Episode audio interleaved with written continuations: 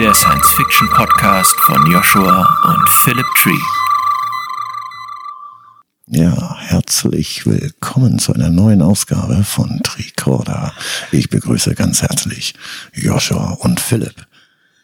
Und willkommen auch Arne Danikowski. Heute als Special-Ansager. Vielen, vielen Dank dafür. Willkommen auch Tario und willkommen Ralf Edenhofer. Heute direkt nach der Jubiläumsfolge nochmal in größerer Runde. Wir haben zwar Brandon Q. Morris nach Guadalupe verloren, aber nichtsdestotrotz haben wir uns gedacht, dass den Spaß müssen wir gleich nochmal wiederholen von gestern. Insofern, also nochmal für die Zuhörer, gestern haben wir die Jubiläumsfolge aufgenommen und machen heute weiter. Da soll es ein bisschen krachen. Wir haben nämlich hier Autoren sitzen, die das alle mal ganz gerne krachen lassen, sei es im Weltraum oder auf Planeten. Und ich freue mich heute mit euch über Military Science Fiction reden zu können. Ja, und ähm, wir haben ja zwar schon mal so einen ersten Ausflug in das Gebiet gemacht, als wir mit Ralf gemeinsam über Raumschlachten gesprochen haben, aber da haben wir uns ja teilweise die Fußfesseln des Realismus angelegt. Ich denke, die werden wir heute in einigen Bereichen sprengen. Ja, ähm, Military Science Fiction. Bevor wir über eigene Werke reden, was sind denn so die Favorites, die einem hier oder die uns hier in der Runde gleich in den Sinn kommen, wenn es um Military Science Fiction geht? Kann ich gern gleich mal anfangen. Also das, was mir als erstes dabei einfällt, ist Starship Troopers von Robert Heinlein. Das ist ähm, ja, erstens, weil es, dass es mir so zuerst einfällt, die liegt daran, dass es halt eins der ersten Bücher der Richtung gewesen ist, die ich je gelesen habe, wenn nicht das erste. Und wenn ich mich an verschiedene Diskussionen im Internet oder sowas erinnere, glaube ich, ist es auch, wird es auch allgemein anerkannt als eines der ersten oder das erste wirkliche Military Science Fiction Werk der Science Fiction äh, überhaupt. Aber da mögen mir andere widersprechen, die sich mit dem Thema vielleicht noch ein bisschen besser auskennen. Aber das ist so mein, mein, mein Goldstandard, immer was Military SF betrifft letztendlich gibt es ja auch noch sehr, sehr interessante Werke, wo Military Science Fiction wichtiges Element ist, aber nicht das einzigste. Buch oder auch Geschichte, das mich da, oder Film, was mich sehr stark beeindruckt hat, war halt der zweite Teil der Alien-Reihe, wo halt der Military Part nicht den Kern der Geschichte ausmacht, aber mit eines der bleibendsten Elemente in der Geschichte war. Arne? Ja, für mich ist das eigentlich eher so John Ringo, mit seinen Invasion-Romanreihe, die fand ich also auch sehr gut. Ähm, oder David Weber, Weber mit, ähm, mit der äh, Horner Harrington-Serie. Das sind so bleibende Werke äh, für mich. Philipp? Ja, ich äh, werde jetzt wahrscheinlich von der halben Welt gesteinigt, aber die erste Verbindung von Science Fiction und Militär, die mir so aus früher Jugend in den Sinn kommt, ist ehrlich gesagt Star Wars. Militär war super präsent bei Star Wars und hat eine Riesenrolle gespielt, steckt ja sogar im Namen mit drin. Ich würde es zwar jetzt nicht per se zu einem Klassiker der Military Science Fiction zählen, aber da ist, finde ich, für mich zumindest die Wurzel gelegt worden von im Weltall ist Krieg. Ansonsten bin ich bei Arne, was äh, Honor Harrington angeht, ähm, als die für mich klassische, ja, zumindest Literaturreihe zu dem Thema. Joshua?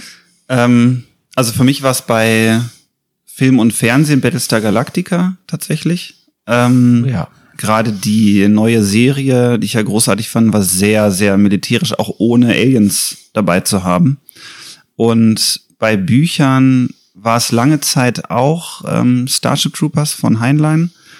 Ähm, und aber dann eigentlich noch prägender waren es die Wing Commander äh, Bücher von William Forstchen. Ähm, ich weiß noch, dass wir diese Blenvalet Bücher hatten. Also die waren, es gab eine Edition von Blenvalet und später Bastel Lübbe diese äh, schwarzen Wing Commander Bücher mit dieser richtig schlechten 80er Jahre Typografie drauf und dem endlosen Konflikt mit den Katzenmenschen, diesen Kilrathi, äh, fand ich großartig. Und das war irgendwie so ein bisschen wie Zorn des Khan damals, wo ich das Gefühl hatte, ich gucke so ein altes, ähm, so einen alten Film über zwei Fregatten auf dem Meer, die sich bekämpfen. Ähm, das war irgendwie so sehr klassisch. Und so waren die Wing Commander Bücher auch immer.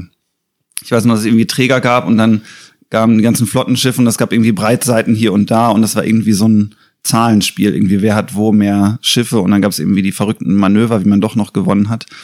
Ähm, das hat mich wohl am meisten geprägt. Und in neuer Zeit war es dann John Ringo mit der Invasion-Reihe, ähm, wo das erste Mal diese Idee aufkam, Science Fiction mit der heutigen Zeit zu kreuzen. Also überhaupt auf die Idee zu kommen, dass NATO-Verbände von Außerirdischen auf einen anderen Planeten gebracht werden, um da mit Aliens zu kämpfen, fand ich so schräg und witzig, ähm, dass es wirklich viel Spaß gemacht hat.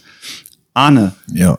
Ja. Wir haben ja, als wir angefangen haben zu schreiben, da waren wir in sehr engem Austausch. Ich hatte damals Behemoth äh, geschrieben, Military Science Fiction Space Opera und du mit den John James Johnson Büchern reine Military. Ähm, das ist richtig, ja. Das waren ja auch deine ersten Bücher, richtig? Ja. Kannst du ein bisschen sagen, wie es dazu kam und warum Military so prägend für dich ist?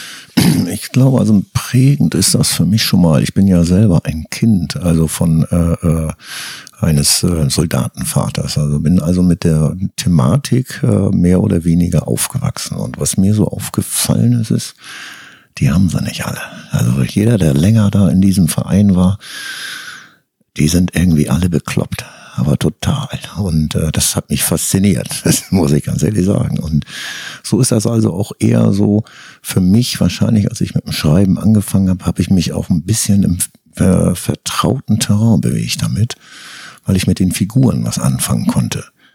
Ja, mein Vater, der ja viele, viele Jahre als ein Berufssoldat war, der hatte natürlich auch nur Freunde, die von dort kamen und die waren genauso bekloppt wie der. Ne? Das muss man dazu sagen. Und deswegen, und die hatten verschiedene Aufgabenbereiche. Das hat mich immer sehr fasziniert, wie speziell doch die Menschen dann sind. Und äh, das konnte ich ganz gut mit in meine Bücher mit übernehmen. Tario, welche Rolle spielt das bei dir, Militär? Ich habe gerade noch einen anderen Gedanken.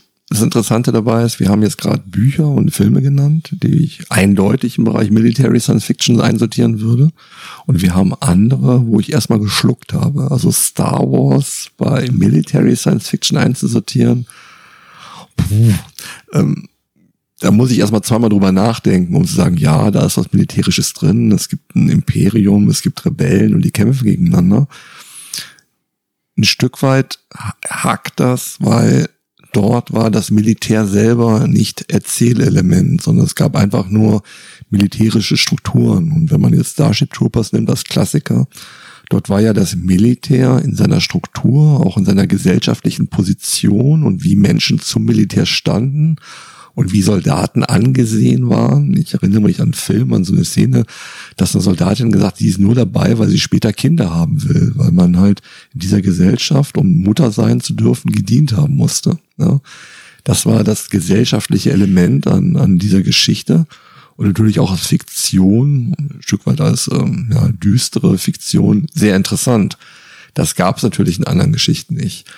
Ähm, darum, ich meine, Geschichten mit militärischen Konflikten oder mit militärischen Figuren, gerade diese Ex-Soldaten, die wir vermutlich alle schon mal irgendwo gesehen, gehört und auch benutzt haben als Autor, gibt so häufig, dass es irgendwo auch ein bisschen komisch ist, das dann direkt alles in Military Science Fiction einzusortieren. Und man hat einfach Geschichten, die mit militärischen Versatzstücken arbeiten, was einfach damit bedingt ist, weil halt ein super Kämpfer, der in seinem Leben nur Buchhalter war, irgendwo nicht wirklich glaubwürdig ist. Ja, irgendwo muss er ja seine Handwerk gelernt haben. Und darum haben wir halt Figuren, die alle einen militärischen Hintergrund haben, die wir dann gerne vielleicht rausreißen aus ihrem ehemaligen Leben, in was Neues reinschmeißen und der dort halt dann militärisch agiert. Das ist okay. Und darum ist aber die Frage, wo fängt Military Science Fiction an und wo hört sie auf? Wo ist da die Grenze? Ist natürlich nicht klar zu ziehen, klar. Aber da hast du ja schon mal einen schönen Hinweis gegeben, der durch meine ähm, ja durchaus bewusste Fehlbehauptung, Star Wars da einzuordnen, ähm, dass du gesagt hast, die Frage ist, ist es einfach Teil der Geschichte im Sinne von, ist er im Rahmen der Rahmenhandlung oder ist es zentrales Element der Geschichte ja? und äh, nicht nur Mittel zum Zweck? Das ist ja offensichtlich ein wichtiger Trenngrund und bin ich ganz bei dir. Ne? Meine Einordnung eben basierte ja eher darauf, dass ich gesagt habe, das war so in Kindheit und Jugend das, was bei mir den Gedanken festgesetzt hat, irgendwie ist im Weltall Krieg. Das halte ich für heute, also aus heutiger Sicht ja für wenig realistisch, aber Vom ja, Story-Aspekt her. gar nicht so falsch mit deinem Star Wars und Military. Es kommt immer drauf an, was du im Star Wars-Universum liest. Wenn man sich die Bücher von der Travis anguckt, die ja nur über die Kommandos äh, schreibt, äh, vor allen Dingen über die Spezialkommandos schreibt, ähm, die auch das Buch Order 66 nachher verfasst hat, das ist reine Military Science Fiction, von vorne bis hinten. Ich würde gerne noch mal einen Schritt zurückgehen. Wir haben jetzt viel über Starship Troopers gesprochen, als ja so ein prägendes Military Science Fiction Werk, vielleicht auch den ersten Stein, der das ins Rollen gebracht hat, das Genre.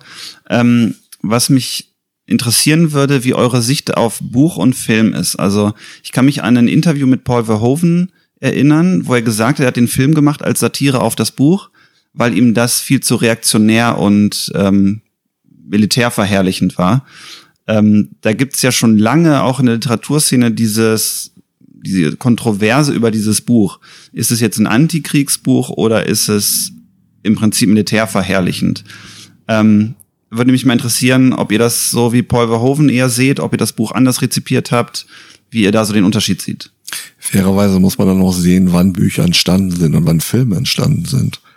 Gerade bei Starship Troopers lagen da ein paar Jahre zwischen, zwischen Buch und Film und in der Zeit hat sich auch Zeitgeist geändert. Ja, das heißt also, das Militär und das, das gesellschaftliche Bild des Militärs, gerade in Deutschland nach dem Zweiten Weltkrieg, war natürlich irgendwo nicht so richtig gut. Das bekommt jetzt gerade aktuell durch den Ukraine-Konflikt nochmal eine ganz andere Couleur und eine andere Sichtweise. Ja. Aber damit war halt dieses Soldatische im deutschen Bewusstsein eher verpönt. Und in anderen Kulturen, gerade bei den Amerikanern, hat das einen ganz anderen Stellenwert und auch eine ganz andere Wertung. Ja. In Deutschland wird niemand, mich nur wenige Leute mit einer Uniform in der Öffentlichkeit rumrennen oder heiraten oder solche Dinge. In Amerika ist das durchaus üblich. Und das bildet ja auch ähm, das, das Buch ab, ja, dass dort eine Gesellschaft gezeigt wird, wo das Militär eine ganz andere Stellen, einen ganz anderen Stellenwert hat. Anne? Ja. Frage vergessen? Nein, die Frage ist schon klar. Ich wollte ich da auch nochmal mal gucken, ob noch alle wach sind. Ja, ich für mich, ich habe das Buch natürlich auch gelesen und ähm, ich glaube, dass Harlan, der hat das schon sehr ernst genommen, was er da geschrieben hat. Und äh, ich habe das Buch völlig anders wahrgenommen als den Film. Äh, beim ersten Mal, als ich den Film gesehen habe, fand ich den Film erstmal fürchterlich, weil ich ja das Buch gelesen hatte und habe gesagt, um Gottes Willen, was hast du dem Mann da angetan mit? Ja, das war für mich sowas wie so eine Verarschung wie Scream oder sowas. Und was es ja im Endeffekt nachher auch ist. Und wenn man weiß, worauf man sich einlässt, dann ist das okay. Aber nicht, wenn man da hingeht und erwartet, jetzt einen ernsten Film zu sehen. Den habe ich nicht bekommen. Mhm. Also ähm, ich muss vorwegnehmen, ich liebe beides aus vollkommen unterschiedlichen Gründen. Weil die eben halt, ja, wie jetzt schon mehrfach angeklungen ist, halt beide nur bedingt miteinander zu tun haben. Ähm, möglicherweise halt wie aus dem Verhofen-Interview, wie du gerade gesagt hast, das halt auch bewusst so gesonnen war. Aber ähm, ich habe es auch so empfunden, dass in dem Buch ähm, das Militär sehr positiv besetzt ist. Ähm, wobei da ja auch ja die schon genannte Diskussion auch immer noch läuft nach, auch jetzt, äh, weiß nicht, 60 Jahre nach, nach der Veröffentlichung des Buches, was ich sehr interessant finde und also wenn in 60 Jahren noch Leute über meine Bücher diskutieren, fände ich gut, aber glaube ich ehrlich gesagt nicht dran. Aber das Zeug zeigt, zeigt ja, was für eine Qualität das hat. Das äh, immer noch. Und was den Film betrifft, ja klar, da sind die satirischen Elemente ganz, ganz deutlich zu sehen. Äh, da braucht man auch nicht drüber zu diskutieren. Ähm, ob es so verarschend jetzt wirklich ist, in dem Sinne, dass das Militär da schlecht wegkommt, darüber kann man dann wieder streiten. Also ich finde auch im Film hat das durchaus noch eine, eine gewisse positive Besetzung, die natürlich sehr überzogen ist dort. Noch deutlich überzogener als, als möglicherweise im Buch. Aber ja, also diese überzogenen Elemente aus dem Film, die, die kann ich auch jedes Mal abfeiern. Ich weiß nicht mehr zugegebenermaßen, äh, wie meine erste Reaktion auf den Film damals war. Ich habe das Buch auch lange vorher gelesen und kannte das alles schon. Ich glaube, mir hat er vom ersten Mal angefallen äh, schon wenn ich mich recht erinnere. Und bei den, ich weiß nicht, wie vielen weiteren Malen, die ich ihn gesehen habe, dann mindestens umso genauso, wenn nicht noch mehr. Also, ja. Philipp. Äh, ich muss mich jetzt, glaube ich, als einziger hier in der Runde outen, der nur den Film kennt und das Buch nicht uh. gelesen hat. ähm, tja. Ja, den hast du dir verdient. Den habe ich mir verdient, ne? Ähm, ich war einfach von Anfang an von dem Film super begeistert. Ähm, und ich habe mich ja sogar für den dritten Teil begeistern können. Kannst oh ja, du doch mal so ein Oh, oh, oh, oh einspielen? Nee, das darf er nicht. Darf er nicht. Darf er nicht, ne, Arne? Also ich finde, der hat alle Knöpfe verdient, der, der letzte Satz. Der mit dem dritten Teil? Oder ja, der mit dem Buch? Der mit dem dritten Teil. Genau. Der dritte Teil, da muss ich eine kleine Lanze brechen. Das war ein B-Movie. Den Film konnte man, also die Handlung konnte man direkt vergessen. Die Schauspieler größtenteils auch, obwohl er wieder den äh, Schauspieler vom ersten Teil dabei hatte. Das Casper Van Dien, jetzt fällt mir der Name sogar noch ein. Ähm, aber diese Nachrichteneinspieler im dritten Teil, die sind Gold wert. Also ich muss auf jeden Fall in die Show Notes einen Link packen mit einem Zusammenschnitt dieser Nachrichteneinspieler. Die waren fast noch besser als im ersten Teil. Da haben sie irgendwie geschafft, diesen den satirischen Höhepunkt zu erreichen, nur mit diesen Nachrichteneinspielern. Ähm, aber Starship Troopers ist ja jetzt was sehr, sehr Bekanntes, was fast jeder kennt. Und ähm, es gibt ja aber auch so Reihen, die so ein bisschen unterm Radar geflogen sind. Ähm, bei mir war das definitiv die Cobra-Elite von Timothy Zahn. Ich weiß nicht, ob ihr das... Großartig. Großartig, ne, finde ich auch. Auf den bin ich damals gekommen durch die Thrawn-Trilogie, die er für Star Wars geschrieben hat. Und ähm, bin dann auf die Cobra Elite gekommen. Es waren drei Bände, wo es irgendwie so um hoch aufgerüstete Krieger gibt, die gegen ähm, Außerirdische kämpfen und irgendwie so Laserwaffen in den kleinen Fingern haben und so irgendwie so halbe Cyborgs sind. Es war so ein bisschen cheesy, aber ziemlich cool. Irgendwie gegen so vogelartige Aliens gekämpft. Boah, das ist aber auch schon lange her, ne? Richtig lange her. Richtig, richtig 90er her, oder so. Black Collars, ja, das war also schon äh, eine Hausnummer, stimmt auch. Jetzt erinnere ich mich dann, ich habe die Dinger auch gelesen, die waren wirklich klasse. Ähm, vielleicht habe ich mich da auch so ein bisschen inspirieren lassen. Da kann gut sein. Das ist nämlich auch so ein Thema gerade so, ne? was man so liest. Also ich habe lese viel Military Science Fiction und schreibe sie dann auch. Und ich befürchte auch mal, dass äußere Einflüsse sich nicht da vermeiden lassen. Auf keinen Fall. Ja, und das halt, und die Typen haben mir so gut gefallen. Also das waren so klasse Typen. Da denke ich mal, habe ich das eine oder andere vielleicht ganz unbewusst natürlich, also bestimmt nicht mit Absicht. Ne? Wenn ja, dann Entschuldigung, aber nein, nein, das ist vielleicht damit reingeflossen. Ja, das war cool. Ähm, hat wer von euch noch irgendwelche Military Science Fiction Werke, die so ein bisschen unterm Radar geflogen sind? Vielleicht so ein paar Geheimtipps für unsere Zuhörer? Ah, ich wollte nur mal sagen, weil du diese, diese Wingwanner da angesprochen hattest. Ich kannte die Bücher nicht, aber ich habe mich stundenlang da hingesetzt und das Ding als PC-Spiel gehabt. Ja, das kenne ich, ich noch. Und das war eine reine Orgie, weil man so viele CDs pro Teil hatte. Das waren so vier oder sechs CDs, wo man ständig nur am Wechseln war. Das war die brauchten ja auch viel Speicherplatz für die coolen ja, Filme mit Mark Hamill. Genau, das war, das war schon, da sind schon ein paar Stunden ins Land gegangen.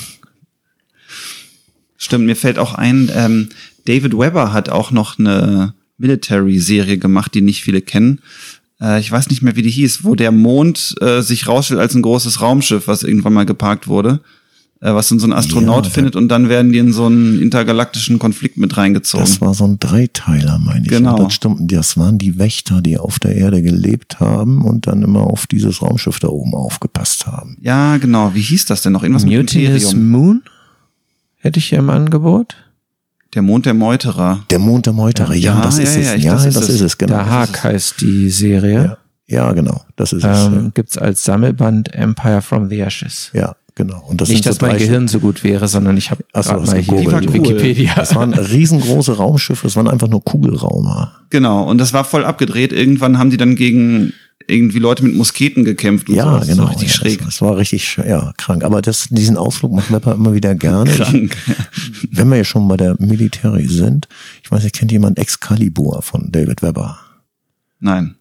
Okay, das ist also eigentlich auch vielleicht, weil du fragtest nach einem äh, Tipp, ähm, vielleicht ist das mal was. Also ähm, dort sind, äh, geht es darum, um einen intergalaktischen Konflikt und äh, ja, da kommen so, das sind Händler Das sind also jetzt wirklich kein Militär, was da kommt an Aliens und die entführen eine römische Legion. Die kommen also zur Zeit auf die Erde, wo wir noch das römische Reich haben.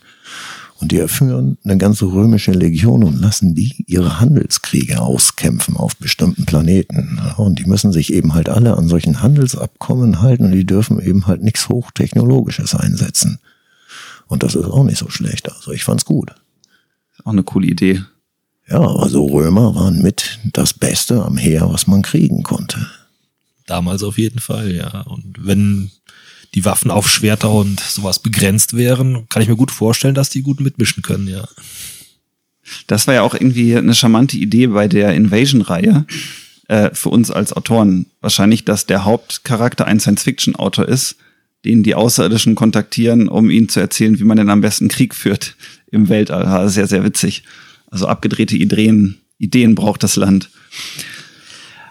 Bei abgedrehte Ideen muss ich jetzt was reinbringen. John Scalzi. Oh ja. Krieg Großartig, der ja, der ist ja, den haben wir ja ganz vergessen. Das ist ja doof, ne? Weil der, da muss ja hin, ne? Sollte jeder gesehen haben. Also alte Kreise, die in junge Klonkörper gesteckt werden, um die mannigfaltigen Konflikte der Menschheit auszufechten. Ähm, ich weiß noch, dass die erste Action-Szene, die es dann gab, nach der ganzen Ausbildung und sowas, ähm, wo ich schon viel gelacht hatte bis dahin, wo sie von dieser Rampe rennen und dann irgendwie gegen so Riesenschildkröten kämpfen, die eigentlich total niedlich sind, aber total grausam. und dann gibt's da das absolute Gemetzel im Weltall. Das war also großartige Reihe. Ist sogar für den Hugo Award nominiert worden. Zu Recht. Das Buch hat mich, äh, die, die drei Bücher äh, haben mich irgendwie fassungslos, entsetzt, begeistert, irritiert zurückgelassen. Ich fand die Idee super schräg und total genial. Und dann so, das kann man schreiben. Und dann so, ja, das kann man schreiben.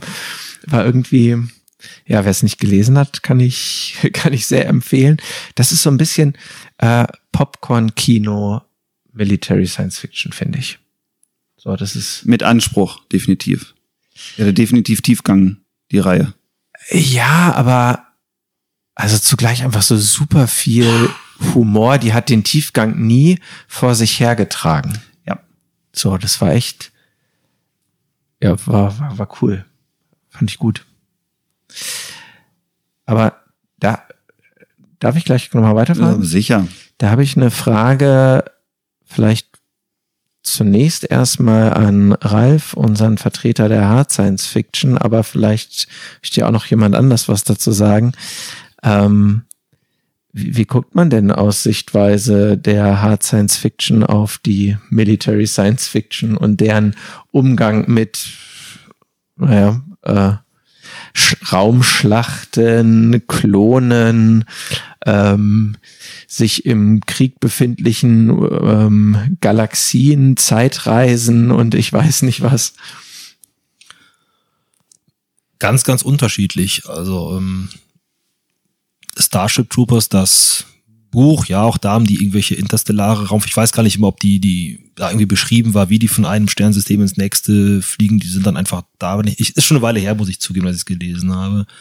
Ähm, aber ich sag mal, diese Grundidee aus Starship Troopers, einen Menschen in eine super Rüstung zu packen und mit das Ding mit Waffen voll zu äh, packen, ähm, ich halte die für gar nicht mal so fern an der Realität. Wenn man sich mal anguckt, so in den letzten Jahrzehnten, in den letzten 100 Jahren, sagen wir mal seit dem Ersten, Zweiten Weltkrieg, äh, wie sich so Profi-Soldaten von hochtechnisierten Länder, Nationen auf der Erde mal so ein bisschen verändert haben. Ich meine, guckt mal heute mal so einen amerikanischen Soldaten an, der in, was weiß ich was, Afghanistan jetzt nicht mehr, aber sonst wo ähm, rumtont. Die sind schon, werden immer schwerer eingepackt. Und es gibt ja auch so Kon Konzepte für den Future Soldier, die haben auch alle eine, eine Rüstung an. Also insofern, ich denke, der aktuelle Weg, zumindest von wirklich hochspezialisierten Elitetruppen, ähm, von Nationen, die sich leisten können, geht tatsächlich in diese Richtung. Klar, Starship Troopers ist noch weit jenseits aller Realität und ob das jemals so erreicht sein, sein wird, äh, sei da schwer dahingestellt. Aber diese, den, die Kampfkraft des Einzelsoldaten immer weiter zu steigern. Ähm, ich glaube, das ist eine Entwicklung, die ist, die ist derzeit in vielen Militärs sichtbar. Ähm, gibt natürlich auch Gegenbeispiele, also es gibt noch viele Heere, die einfach auf, auf Masse statt Klasse setzen. Das wird auch vermutlich auch noch eine Weile gehen, aber von unter dem Aspekt halte ich zumindest jetzt diesen Punkt Starship Troopers, das zentrale Element von Starship Troopers, eben die mobile Infanterie, gar nicht mal für so weit hergeholt unter dem äh, Blickwinkel des, des Hard-SF-Autors oder Liebhabers. Ähm, ja, wenn es in Richtung Weltraumschlachten geht, okay, ähm, das hatten wir schon in der allerersten Episode damals mal diskutiert. Wunderschöne Elemente für Bücher wie Filme. Ich verwende sie selber gerne in meinen eigenen Büchern. Wie realistisch das ist, dass es jemals zu sowas kommt, sei schwer dahingestellt aus den damals bereits genannten Gründen, dass halt mit einem Schuss vermutlich so ein Raumschiff ganz schnell weg ist. Zumindest in, nach dem Stand der Technik von derzeit und den nächsten Jahrzehnten. Wer nicht alle Gründe kennt, Verweis auf Episode 1. Dario. ich hätte mal noch eine Frage hier in die Runde. Ich muss mich an der Stelle outen, ähm, dass ich viele dieser Military Science Fiction Werke nicht kenne, weil mich eigentlich diese reine Military Science Fiction nie wirklich angesprochen hat.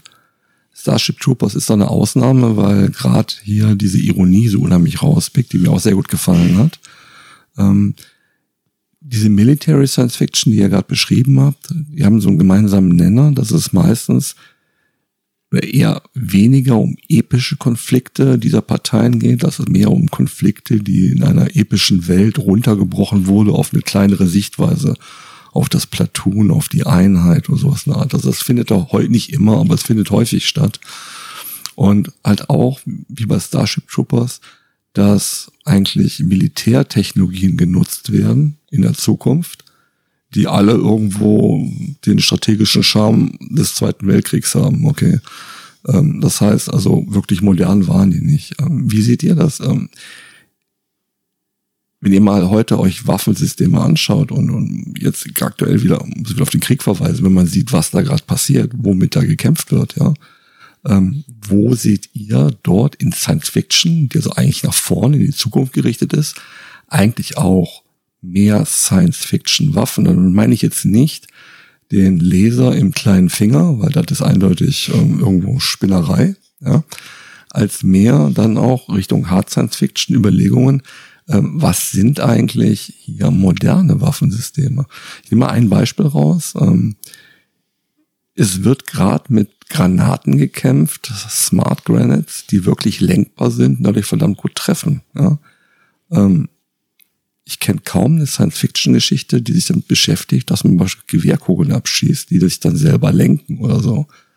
Ähm, das heißt also, die Möglichkeiten ähm, sind dann eher, es gibt natürlich immer Ausnahmen. Klar, ich sehe gerade, dass Arne sich diesen Ruhm auf seine Autorenschultern legt, weil ja, er so eine Idee hatte.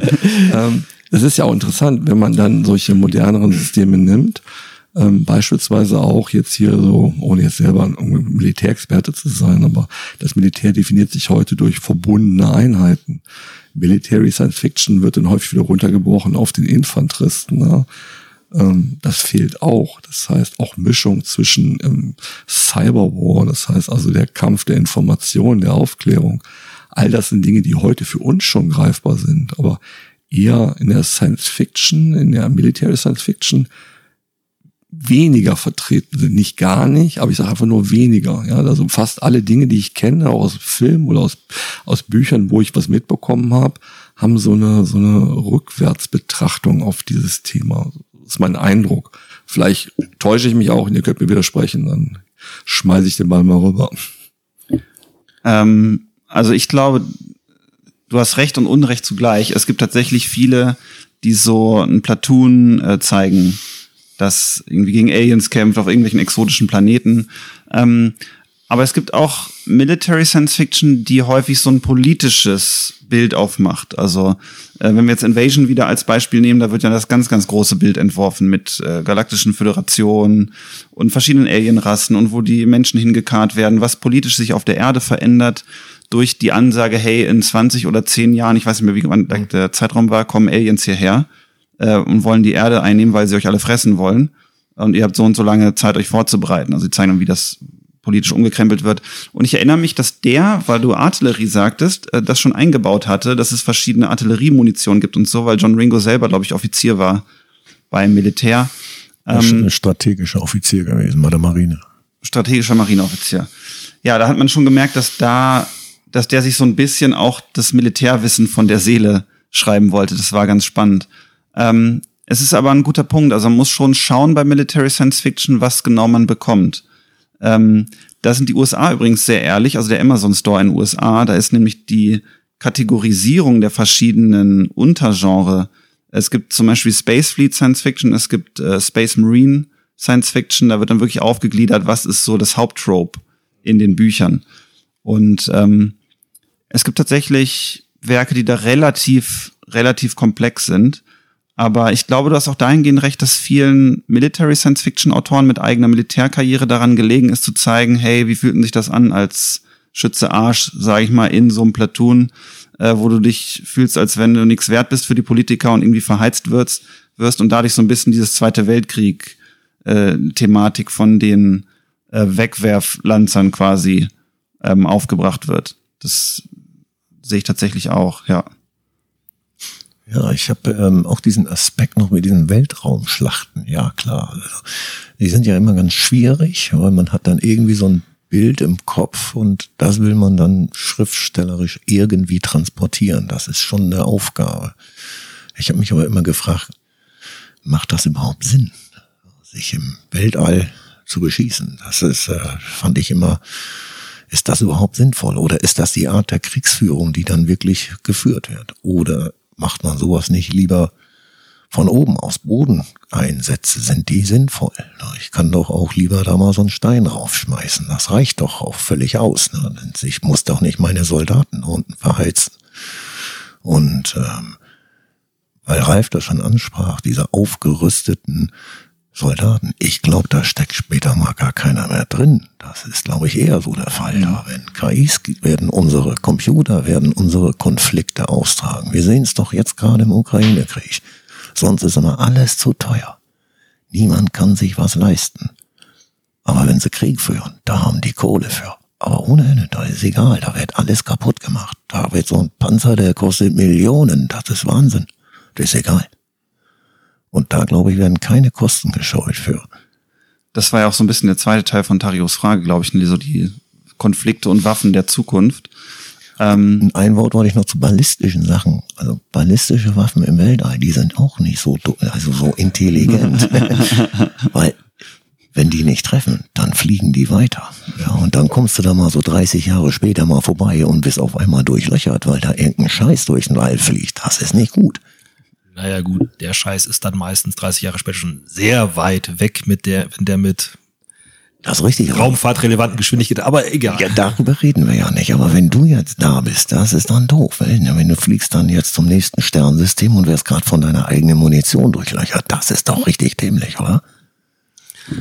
Aber ich, an, Ansonsten denke ich mal, dass die Aussage steckt denn, oder die Frage steckt denn dann noch jemand drin, äh, absolut relevant ist. Also ich glaube im, ich glaube, wir haben es damals in der ersten Folge über Weltraumschlachten schon mal erwähnt, dass wenn es im Weltraum bewaffnete Auseinandersetzungen gibt, die höchst vom, äh, wahrscheinlich zumindest in der ersten Reihe von bewaffneten Drohnen ausgetragen würden, weil da noch irgendwie einen Menschen mit einem Lebenserhaltungssystem reinzustecken, der dann auch für hohe Beschleunigungskräfte irgendwie anfällig ist, das ist Blödsinn. Und ich denke mal, das lässt sich in ähnlicher Weise auch auf die, die Infanterie übertragen irgendwann in fernster Zukunft. Also ich denke auch, dass da die Robotisierung, die Automatisierung ähm, in den nächsten Jahrzehnten, spätestens Jahrhunderten oder sowas, äh, vermutlich noch weiter voranschreiten wird, sodass ein realistischer ähm, Konflikt in der Science Fiction oder zumindest in der nicht allzu nahe Zukunft Science Fiction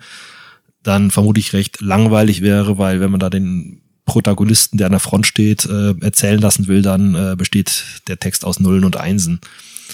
Ähm, aber das ist natürlich nicht das, was man lesen will. Von daher ist das, denke ich mal, auch ein Teil der Antwort auf ähm, Tarios Frage gerade. Ähm, ja, um halt eine interessante Geschichte draus zu schreiben, äh, damit zu schreiben, muss ich ein bisschen altmodisch bleiben in gewissen Aspekten, damit es eben interessant bleibt. Weil wenn ich dann äh, nur noch von dem Drohnenpiloten erzähle, der da irgendwo äh, fern ab der Frontlinie in seinem Kämmerchen sitzt und da irgendwas fernsteuert, ähm, das mag zwar militärisch interessant sein, aber da dann keinerlei Gefährdung mehr für den Protagonisten da ist, ist es halt auch ähm, nur bedingt ähm, spannend dann für den für den Leser. Also und ich kann, kann mir gut vorstellen, wie gesagt, für für Infanterie kann man ähnliche Aspekte dann anführen. Von daher muss man da ein bisschen altmodisch werden. Ähm, wenn man eine spannende Geschichte schreiben will. Ich gebe dir recht und letztendlich kannst du ja das Szenario ein bisschen zurechtstutzen durch inhaltliche Dinge wie, sag mal, eine gesellschaftliche Struktur, dass gewisse Waffen irgendwo nicht eingesetzt werden dürfen, wo dann letztendlich der Konflikt ähm, ja mehr vergangenheitsorientiert ist.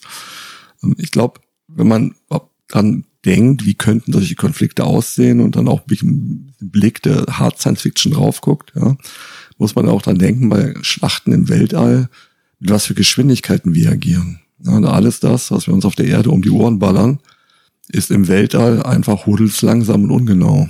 Okay, ähm, davon trifft ja nichts. Ähm, das heißt, sogar eine Railgun mit das Schnellste, was wir uns aktuell so auf der Erde vorstellen können, ja, wäre bei Raumschiffen, die irgendwie zehn Prozent der Lichtgeschwindigkeit machen, nicht wirklich schnell. Ja. Das heißt, davon trifft ja nichts.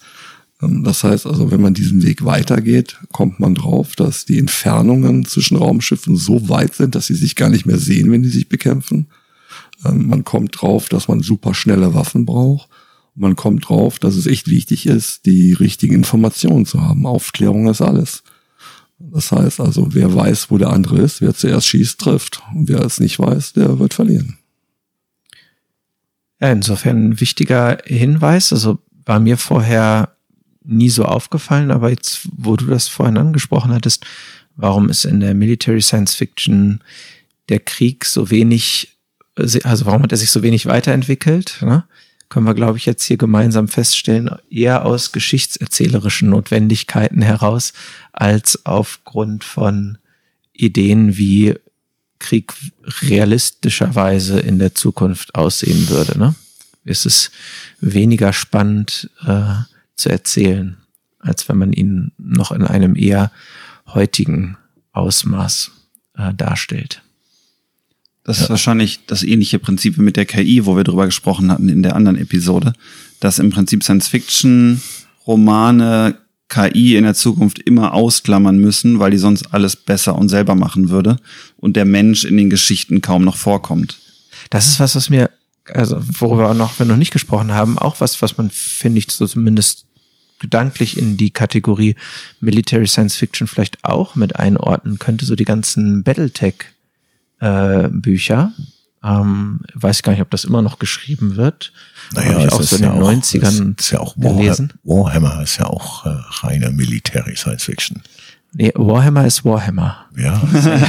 Warhammer müsste eigentlich ein eigenes, äh, eigenes Genre haben. Ja man könnte natürlich immer argumentieren bei Warhammer, dass es Fantasy ist, so wie Star Wars, weil es gibt auch Magie und alles Mögliche. Aber ähm, dann, also Horus Heresy, wenn wir an diese Reihe denken, ist ja auch reine Military. Ja, oder auch, auch, von, von Abbott. Das ist ja auch eigentlich diese Reihe. Genau, mal ganz kurz bei, bei Battletech wollte ich noch sagen, da ist das Ganze ja auch so, dass es immer die Mac-Piloten gibt, die da in der Kanzel sitzen. Was ehrlich gesagt ja auch also, in den 90ern cool war. Ja, genau, in den 90ern cool war, aber ähm, wenn man mit der Sichtweise, was äh, Tario eben gesagt hat, darüber nachdenkt, muss man, wenn man in der Lage ist, irgendwie haushohe Roboter zu bauen, die schaffen, über den Planeten zu gehen, dann sollte man eigentlich ja auch die technischen Voraussetzungen haben, dass das eine KI macht und die macht das in jedem Fall um Welten besser als der Mensch. Gut, die haben auch Geschichte dazu gehabt bei Battletech, warum das nicht der Fall ist, aber auch da wieder so ein Beleg dafür, um eine echte Geschichte draus zu machen, die uns als menschliche Leser mitnimmt, müssen wir dem Realismus so ein bisschen ein Bein stellen. Ne? Letztendlich ist auch die Frage, wenn Kriege durch Informationen gewonnen werden und Informationen von KIs beherrscht werden, ja, könnten gewisse Kriege auf KI-Ebene vielleicht innerhalb von Sekundenbruchteilen entschieden sein, bevor sie überhaupt angefangen haben. Ja weil die KIs ausfechten, wer die Vorherrschaft hat. Die andere KI verliert, wird gelöscht und zupp ist das ganze Informationssystem weg und Krieg ist erledigt. Das mag ein Thema sein, aber durch für klassische Military Science Fiction eher ein unbefriedigendes Szenario. Und glaube ich ja auch nur anwendbar in Military Science Fiction, wo es um Konflikte zwischen Menschen geht. Ja. Also ich glaube nicht, dass wir äh, eine Alien-KI hacken könnten, weil es ja komplett anderer Code ist. Ganz ich ich finde es eigentlich ganz spannend, wenn man diese Sachen kombiniert. Also ich habe ja auch immer meine Special Teams und das sind immer Menschen, weil ich denke, diese Individualität, diese Entscheidung zu treffen, die nicht logisch ist. Denn manchmal ist die unlogische Entscheidung die Lösung. Und äh, das ist die Frage, ob eine KI dazu jemals in der Lage sein wird. Da müsste er ja schon gegen seine Programmierung handeln. Das ist ja nicht mehr logisch. Das kommt drauf an, wie sie programmiert ist. Also da ist, denke ich mal, einiges möglich. Also insbesondere, wenn wir dann in die Richtung von starken KIs irgendwann mal gehen, die halt derzeit noch nicht realistisch sind, aber selbst dann, also das sehe ich nicht so. Das whatever. Aber es bleibt dabei, wenn man die KI da reinsetzt und ähm, die Geschichte aus deren Sicht erzählt wird. Ich glaube nicht, dass du alles reinprogrammiert kriegst, auch wenn die lernfähig sind. Es wird immer Situationen geben, da musst du individuell entscheiden. Und, äh, ich, das liegt, glaube ich, an der Psyche dann auch des einzelnen Menschen, weil jeder Mensch wahrscheinlich anders entschieden hätte. Ich glaube, Warhammer hat da eine ganz coole Begründung gefunden, warum sie Menschen immer schicken, weil die so billig sind. Die haben ja, also KIs und so kamen ja nicht mehr vor wegen des Krieges gegen die Eisenmänner damals, also den großen KI-Krieg, der irgendwie 10.000 Jahre zurückliegt, ähm, und haben ja in diesen Hive-Cities Milliarden Menschen, die da äh, im Prinzip unwürdig leben und sich immer mehr vermehren, die sie dann zu Millionen in große Raumschiffe packen, eine Laserwaffe in die Hand und dann geht's auf einen Planeten, den die nicht kennen, geht irgendwann die Tür auf und dann müssen sie halt auch alles schießen, was sich bewegt. Ähm, weil da ja auch alle Kriegsmaschinen sehr, sehr rar sind. Kommen ja alle vom Ordo Mechanicus und die müssen dann auf dem Mars irgendwie was zusammenklöppeln und äh, segnen und so, damit das noch funktioniert. Aber das ist eine andere Geschichte. Ähm, da haben sie es im Prinzip so gemacht, der Mensch als Ressource ist viel, viel billiger, als wenn wir teures Gerät irgendwie zusammenbauen. Das ist natürlich eine sehr düstere Prognose, sage ich mal, und sehr weit in der Zukunft. Wir reden ja über Jahr 40.000, aber ähm, die haben ja auch an sowas gedacht und sich dann versucht, ein Argument zu überlegen, warum man rechtfertigen könnte, dass man jetzt diese Massenschlachten hat. An der Stelle kann ja jeder Autor durch seinen Weltenbau sich das Szenario bauen, was er für seine Geschichte haben möchte. Ne? Möchte ich halt eine Geschichte haben, wo ein Stück weit klassische Militärstrukturen aufeinanderknallen oder vielleicht in dem Fall, wie gerade noch beschrieben von Arne, ähm, römische Legionen, weil die dann einen gewissen Vorteil haben in einer besonderen Situation, dann kann man das konstruieren. Ja. Oder wenn ich halt irgendwo einen Cyber-War-Krieg zeichnen möchte, geht das auch. Ja, das heißt, da haben wir alle Freiheiten. Ich glaube, es ist hier nur wichtig, dass man einen sauberen Weltenbau betreibt und dann ist das abbildbar. Jetzt würde mich noch interessieren, ähm, ihr alle lasst, lasst es ja gerne krachen in euren Büchern. Und äh, Militär spielt mehr oder weniger auf jeden Fall eine Rolle. Ähm, warum ist es für euch so wichtig, dieser Konflikt auch mit Waffen, mit Militär in euren Büchern? Was für eine Rolle spielt das? Also es ist in meinen Büchern deshalb wichtig, weil ich hart, versuche, harte Science Fiction zu schreiben bis zum gewissen Grad, die auch realistisch sein muss. Und wenn man sich mal die Konflikte auf der Erde in der Jetztzeit anguckt, viele davon münden einfach irgendwann in Gewalt. Und ähm, wenn man halt dann Buch immer von irgendwelchen Konflikten leben muss. Die Konflikt muss irgendwo das Story da sein. Und wenn man da in den epischen Bereich geht, dann ist es meistens der Konflikt zwischen Nationen oder anderen größeren Gruppierungen. Und die finale Eskalationsstufe so eines Konfliktes, wenn wirklich alle Diplomatie und sonst irgendwas scheitert, ist nun mal der Krieg. Und von daher fürchte ich, dass uns Kriege auch noch lange in der Zukunft erhalten bleiben, solange es Konflikte innerhalb der Menschheit gibt, weil das einfach dann das, das finale Mittel ist, um diesen Konflikt auszutragen und zu entscheiden. Und ich, deswegen denke ich, greife ich gern doch gerne dann darauf auf Gewalt auch zurück in den Büchern, weil ich sie leider, definitiv leider auch in der Zukunft noch für realistisch halte. Ja, also wenn wir eins gezeigt haben, ne, also gewalttätig ist der Mensch, das kann er. Ne? Also das ist, äh, ich glaube, das liegt in der Sache erstmal der Natur. Und was wäre denn ein Actionfilm ohne eine einzige Explosion? Das ist doch stinklangweilig. Also brauche ich was, äh, das kommt natürlich hinzu. Und trotzdem möchte ich in meinen Büchern, deswegen ist es meistens auch sehr detailliert beschrieben, dass Krieg einfach scheiße ist. Dann kann man den auch so schreiben, wie er ist. Das ist also nichts Tolles. Ich benutze das als Werkzeug, als Unterhaltung und auch um Spannung aufzubauen. Aber trotzdem möchte ich den Leuten zeigen, im Grunde genommen ist das richtig kacke.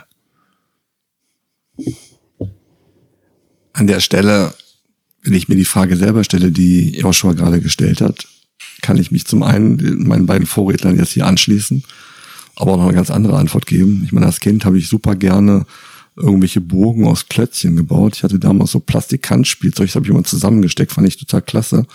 Und es war immer wieder ein Fest, nachdem ich es gebaut habe, das Zeug zu zerballern, okay? Ähm, das heißt, diese Zerstörungswut liegt inne und es gibt nichts Schöneres, wie ein Kartenhaus zu bauen und es dann genüsslich einfallen zu lassen. Ne? Ähm, ich glaube, das liegt uns allen inne, dass wir einfach auch mal ganz gerne was kaputt machen.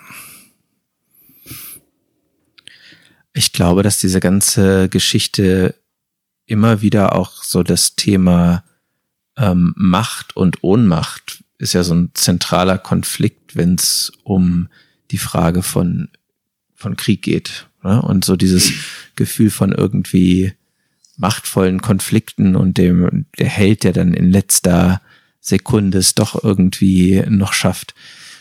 Ich, ja, ich glaube, das ist einfach ein ganz zentrales Element, das viele Menschen auch einfach anspricht, das zu lesen, weil es in uns allen auch immer wieder, also für uns alle auch selber immer wieder ein Thema ist. Jetzt nicht in Form von Militär, aber also Macht und äh, Ohnmacht erleben wir auch so in unserem Leben ziemlich viel. Genau. Und was wären gute Geschichten ohne Konflikte? Ja. Das Wie kann ich ganz einfach beantworten. Langweilig. Ja. Wie siehst du das denn, Joshua? Du hast dich ja jetzt auch in äh, drei, bald vier Bänden durchaus mit dem Thema Militär gerade nochmal auseinandergesetzt. Ja, das ist tatsächlich eine Frage, die ich mir oft gestellt habe, warum das auch so Spaß macht, sowas zu schreiben. Wir sind uns ja alle einig, dass Krieg scheiße ist und keiner von uns will den Krieg ziehen, keiner von uns will Krieg sehen. Ähm, und gleichzeitig strahlt es irgendwie eine Faszination aus, bewaffnete Konflikte zu zeigen.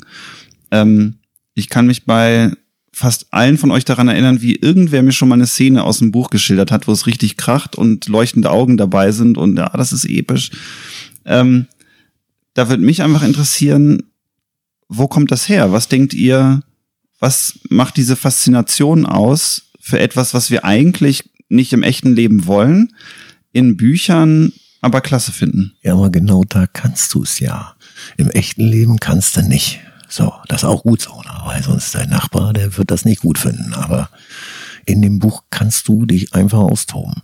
Ich weiß nicht, äh, wer von euch, ich weiß du noch nicht, aber ne, wer Kinder hat, ne, das, ihr müsst mal versuchen, mit einer Zweijährigen am Strand eine Sandburg zu bauen. Das wird dir nicht gelingen.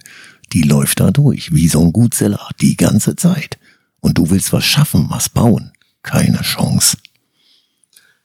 Also ich habe keine Kinder, aber ich war mal eins und ich erinnere mich noch gut an die Zeit und ähm, meine Eltern haben mir auch nicht verboten, mit Kriegsspielzeug zu spielen und äh, ich habe, egal ob Playmobil, Lego oder sonst irgendwas, ich habe immer meine Schlachtszenarien aufgebaut, zwischen wem auch immer. Ähm, gut, ähm, wäre jetzt auch ein bisschen merkwürdig gewesen, wenn meine Eltern mir das verboten hätten, denn ähm, Arne, du bist nicht der einzige Berufssoldatensohn hier in der Runde. Ging mir genauso. Insofern bin ich auch äh, quasi in Kasernen groß geworden, jetzt nicht mit der Uniform, aber bei jeder Feier mit den Kameraden oder sowas war ich dann auch immer dabei beim Grillen und so weiter. Von daher, ja, ich bekenne mich schuldig. Ich bin auch hier in nächster Umgebung mit äh, Panzern und anderen Waffen irgendwie aufgewachsen und es war für mich ähm, schon von Kindern an auch, ja, ich habe das automatisch in mein Spiel integriert und vielleicht habe ich mir ein bisschen von diesem Spieltrieb einfach bewahrt und äh, lebt den jetzt einfach anders aus in Form von den, von den Büchern eben. Also, ja, und ein Teil der Faszination, die du gerade angesprochen hast, äh, Joshua, mit äh, blinkenden Augen und so weiter, kommt bei mir definitiv auch aus meiner Ingenieursseele. Also habe zwar Physik studiert, aber bin dann später zu Ingenieuren gewechselt und man muss ganz klar sagen, diese Kriegstechnologie ist aus rein ingenieurwissenschaftlicher Sicht schon extrem faszinierend, weil da einfach vieles echt an die Kante und an die Spitze getrieben wird. Äh, weit mehr als bei irgendwelchen zivilen Geräten. Und äh, ja, das lässt das, das technikbegeisterte Herz dann schon an der einen oder anderen Stelle deutlich jubeln. Unabhängig davon, dass ich real ich mich auch als Pazifist empfinde. Pazifist in dem Sinne, dass ich immer dafür bin, jegliche gewalttätige Auseinandersetzung zu vermeiden und zu verhindern, wann immer es möglich ist. Aber ja, und aber diese andere Seite, die ist einem irgendwie drin und in den Büchern kann man es einfach sich austoben lassen. Ja, genau wie du gerade gesagt hast, Arne. Ja, das ist, äh, ich finde ja immer, je kranker und je perverser manchmal das ist, umso besser. Dass man immer so eine Stelle davon im Buch hat, das ist so das Highlight dann. Und man äh, leider, ja, was heißt leider? Ich bin sehr froh, die Rückmeldungen, die dann kommen, ist immer, ja, das fand ich so richtig mega. Und dann sagt man selber, Alter, wie krank bist du dann? ich habe zwar den kranken Scheiß geschrieben, aber dass du das gut findest, das sagt ja so einiges über dich aus. Ne? Nein, das sind die Lieblingsstellen. Ich kann dir nicht beantworten, warum. Ich glaube, ich habe dir auch mal ein Kapitel äh, rübergeschickt. Das hattest du mal ja. gelesen, dieses Intermezzo. Äh, ja, ich, genau. Du hast der Scharfschütze. Ja, du hast geantwortet, was stimmt nicht mit dir. Das war so deine einzige Antwort. Aber es ist eben halt das, was am meisten Reaktion hervorruft. Und eigentlich habe ich genau das damit dann auch erreicht. Also man nehme, ich nehme diese. Möchtest du den Zuhörern kurz schildern, um was es geht in der Szene? Nein. Sie wissen, worum es geht? Äh, nein, äh, lieber nicht. So schlimm nein, ist es. Nein, so schlimm ist es. Nein, es geht um einen, es geht um einen Scharfschützen, der äh, zwangsrekrutiert für die gute Seite. Also das, das kann ja schon mal nicht klappen. Ne? Jetzt, und da hat sie nicht mehr alle. Und äh, er verliert den Bezug völlig zur Realität. Der hat also nur noch seine Ziele im Auge. Und sagen wir es mal so, es gefällt ihm ganz gut, was er da so tut. Ja, es wird dann auch sehr detailliert beschrieben, wie ihm das gefällt. Mehr, glaube ich, sage ich lieber nicht. Das äh, kann man selber dann lesen. Wenn Arne Danikowski ins Stottern gerät, äh, dann sollte man nicht weitersprechen über die Szene. ja, okay. Ja, aber wir können ja nicht sagen, warum. Äh, das weiß ich nicht. Das ist, vielleicht müssen diese kranken Gedanken auch einfach manchmal raus. Das ist, wir haben ja nicht hier einen Psychologen sitzen oder sowas, ein bisschen wieder der fühlt sich jetzt beleidigt. Ja, es ist schon okay. Aber äh, ich hatte ja vorhin schon so ein bisschen was zum Thema Macht gesagt, aber mich würde erst noch interessieren, wie du das siehst, Tario. Bo, oder wie begeistert dich der Einsatz von, sag mal, Militär, Militärtechnik oder auch einfach gewaltsamen Auseinandersetzungen in deinen Büchern? Letztendlich, wenn es knallt, knallt es richtig. Äh, meine Bücher sind punktuell sehr gewalttätig. Warum ist das so? Ich zum einen denke, wenn Gewalt schon eine Rolle spielt in der Geschichte, dann sollte sie auch so gezeigt werden, wie sie wirklich aussieht. Ungeschönt. Ja?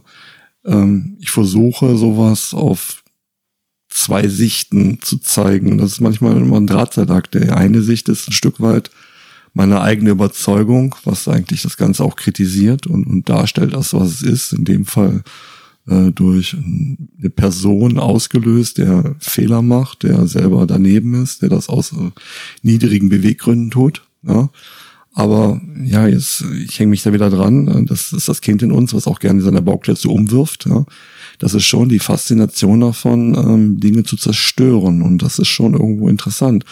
Du hast das gerade mit Macht ähm, kombiniert. Ja, das ist in dem Fall die Frage, wir sind in unseren Büchern Götter, weil wir alles geschehen lassen können. Ja?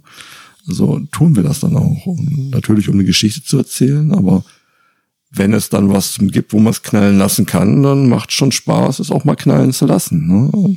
Bewusst immer in einem gewissen Framing.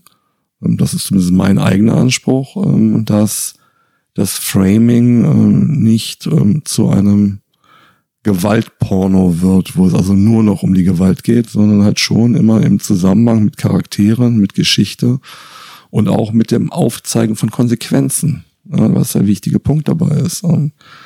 Da war ein ganz anderes Beispiel zu bringen. Alle kennen noch die Serie A-Team, ja, Fernsehen. Für mich persönlich eine Serie, wo ich durchaus akzeptiert hätte, deren FSK 18 zu geben, Warum? Nicht, weil die so blutig war, sondern umgekehrt, weil Gewalt gezeigt wurde ohne Konsequenzen. Ähm, und das ist eigentlich das Gefährliche dabei. Wenn ich also sehe, wie jemand nur zum Fun ähm, aus dem Auto raus eine AK-47 leert und nichts passiert, halte ich das für gewaltverherrlichend. Hingegen eine Szene, wo eine Person erschossen wird und es wird gezeigt, dass das nicht schön aussieht, dass Tote nicht schön aussehen, dass sich der Schützer danach nicht besser fühlt, dass dort Menschen sind, die leiden, weil sie Opfer sind, dann ist das für mich keine Gewaltverherrlichung. Das ist die Realität. Das ist das, was bei Gewalt passiert. Und ich glaube, das ist vielleicht auch unsere Verantwortung, die wir annehmen können oder auch nicht, durchaus Gewalt zu zeigen, ja, durchaus zu zeigen, in welcher Motivation man das tut und dann durchaus, dass es auch ein Rausch sein kann, ein Rausch der Gewalt, in dem man sich hingibt, ja. Aber dass das Konsequenzen hat, dass man dann sieht, was passiert danach, was, was hat man ausgelöst, was hinterlässt man, nämlich Scherben und Asche. Ja, spannender Punkt. Also A-Team ist wirklich ein Paradebeispiel dafür, äh, Gewaltdarstellung ohne Konsequenz. Genau genommen sogar, wenn man sich das anguckt, ich habe da immer noch so eine Szene vor Augen.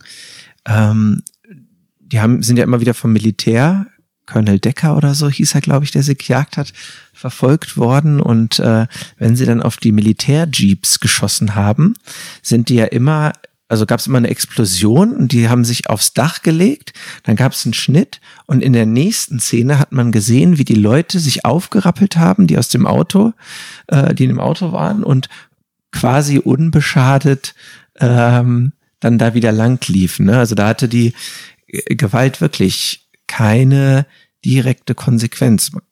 Hat Vor- und Nachteile, glaube ich, in der Perzeption durch die Zuschauer, je nachdem, an welches Publikum sich das ähm, richtet. Aber ähm, weil du gerade sagtest, man kann ja auch so einem Rausch der Gewalt danach gehen. Ich glaube, dass so ein Grundthema dahinter nicht nur die Macht ist, sondern Aggression ist etwas, was in uns allen äh, zu Hause ist. Ne? Wir alle haben ähm, Potenzial, einen Drang, manchmal Notwendigkeit für Aggression in uns. Und vielleicht sind solche Bücher ja auch eine Möglichkeit, sich mit dem Thema Aggression ähm, und Gewalt auseinanderzusetzen, ohne es im, im Alltag äh, zu haben oder auch haben zu müssen. Ne? Vielleicht, also nicht, dass ich das jetzt als Anspruch an die Literatur stellen wollen würde, aber ich glaube schon, dass, dass das auch eine Möglichkeit sein kann, mit dem Thema selber umzugehen, was darüber zu schreiben. Äh, mir fällt dazu gerade ein, dass äh, Stargate als ja auch eine reine Military Science-Fiction-Serie, ähm, die übrigens von der US Air Force irgendwie co-finanziert wurde. Also es war immer sehr, ja, Air Force hier, Air Force da. Ähm, die haben das aber auch gemacht, dass sie diese eine Doppelfolge, ich weiß nicht, ob ihr euch erinnert, rausgebracht haben, wo sie Journalisten einladen auf ähm, Außenwelteinsätze und die dann quasi zeigen sollen, wie ist der Alltag für die Soldaten. Da geht es irgendwie um Budgetkürzung und die würden da ja nur Krieg spielen im Weltraum. Und da haben die dann im Prinzip über so eine Metaebene gezeigt, was passiert überhaupt mit den anderen Teams als SG-1, die die immer rausholen müssen irgendwo. Und dann wird gezeigt, dass die irgendwie blutig verrecken auf irgendwelchen Planeten, dass da Sanitäter sind, überall ist immer Blut und es wird um Leben gekämpft, die schreien, es ist immer Zeitdruck und irgendwer fällt zurück und dann müssen andere kommen, um die rauszuholen, dann sterben wieder mehr. Ähm, das war irgendwie cool, dass sich das so als Military SF-Serie dann auch selbst hinterfragt und nochmal gezeigt hat, hey Leute, das ist hier coole Unterhaltung und so, aber im echten Krieg sieht das richtig übel aus. Und das äh, weiß ich noch, dass ich das der Serie sehr, sehr hoch angerechnet habe, dass sie damals diese, das war ja auch immer eine sehr humoristische Serie, muss man dazu sagen, das war ja gefeierter Trash, ähm, die dann gezeigt haben, hey, es ist nicht alles so bunt und rosig. Ja, es ist ja auch nicht nur der Ausflug für uns, vielleicht unsere Aggression loszuwerden, sondern ja auch für den Leser. Der, der tut sich ja das ja, auch klar. an. Ne? Das ist halt, äh, und ähm, ich denke, die brauchen das auch ab und zu mal. Ich ja. möchte nicht nur Liebesromane lesen. Du möchtest so nicht sprechen. Das, äh, das lasse ich jetzt mal so ganz einfach so stehen. Kommentarlos. Haben wir denn jetzt zum Thema Military Science Fiction noch so einen Themenbereich, den ihr gern ansprechen würdet, den wir noch nicht angerissen haben? Ja, eigentlich haben wir gar nicht drüber gesprochen, wo das Militär wirklich so richtig Beiläufer ist. Als Sicherheit dabei und häufig gar nicht gebraucht wird. Ich glaube, du hast das auch schon mal so ein bisschen so in deinen Romanen gehabt. Es ist zwar alles immer ein bisschen militärisch, aber eigentlich wird es nicht gebraucht. Ja, weil die Entscheidungen dann doch und, und geführt von den Wissenschaftlern und die sind halt nur für die Sicherheit da. Und äh, werden vielleicht mal zur Beratung rangezogen, aber das war's dann auch. Ja, das ist, ist das dann noch Military Science Fiction, auch wenn das alles vom Militär finanziert wird? Ich glaube nicht. Also ich weiß nicht, ob du auf Teleporte anspielst. Da war es ja so, dass vom, Beispiel ja vom Militär kontrolliertes Objekt, aber eigentlich machen die ganze Arbeit die Wissenschaftler und es sind auch die, die dann durchgehen ähm, mit der Hilfe von einem Offizier, der halt nicht einfach nur draufschießen will.